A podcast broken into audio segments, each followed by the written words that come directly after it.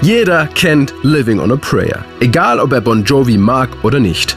Es ist 1987 bereits der zweite Nummer 1 Hit aus dem Erfolgsalbum Slippery When Wet und bis heute einer der größten Hits der Band überhaupt. Mit dem neuen Produzenten Bruce Fairburn und der Unterstützung von Songwriter Desmond Child klingt der Bon Jovi Sound jetzt moderner, breiter und vor allem hittiger.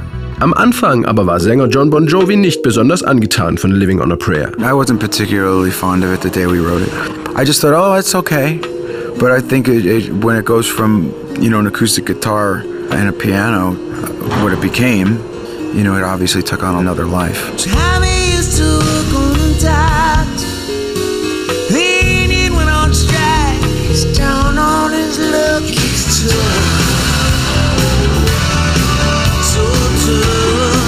Außer den rockigen Gitarren und den wuchtigen Drums wird der Song jetzt auch mit fetten Keyboard-Sounds unterlegt. Ein ganz besonderes Erkennungsmerkmal von Living on a Prayer ist aber der sogenannte Talkbox-Gitarreneffekt von Richie Sambora.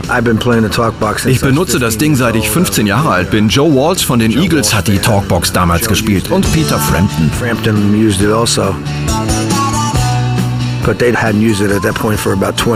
Der Sound war aber schon 20 Jahre nicht mehr benutzt worden. Als ich damit anfing, hielten mich die anderen alle für komplett verrückt, aber es hat prima funktioniert.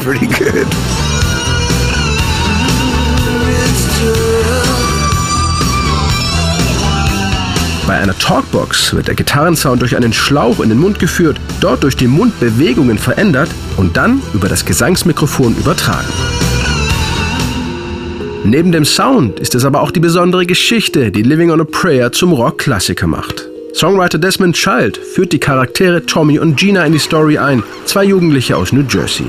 Tommy ist Hafenarbeiter, Gina Bedienung in einem Schnellrestaurant.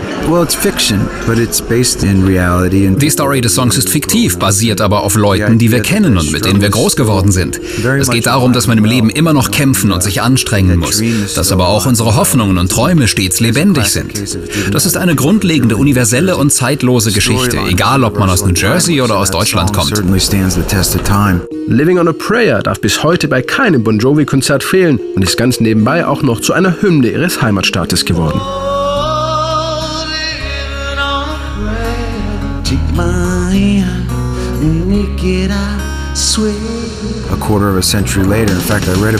Ich habe fast 25 Jahre nachdem ich Living on a Prayer geschrieben hatte, in der New York Times einen Artikel über New Jersey gelesen, der beschreibt, dass es dort kaum eine Kneipe oder Bar gibt, in der die heute 20- bis 30-Jährigen diesen Song nicht auswendig mitsingen können. Dieser ständige Existenzkampf der Menschen ist etwas, um das es in New Jersey immer geht.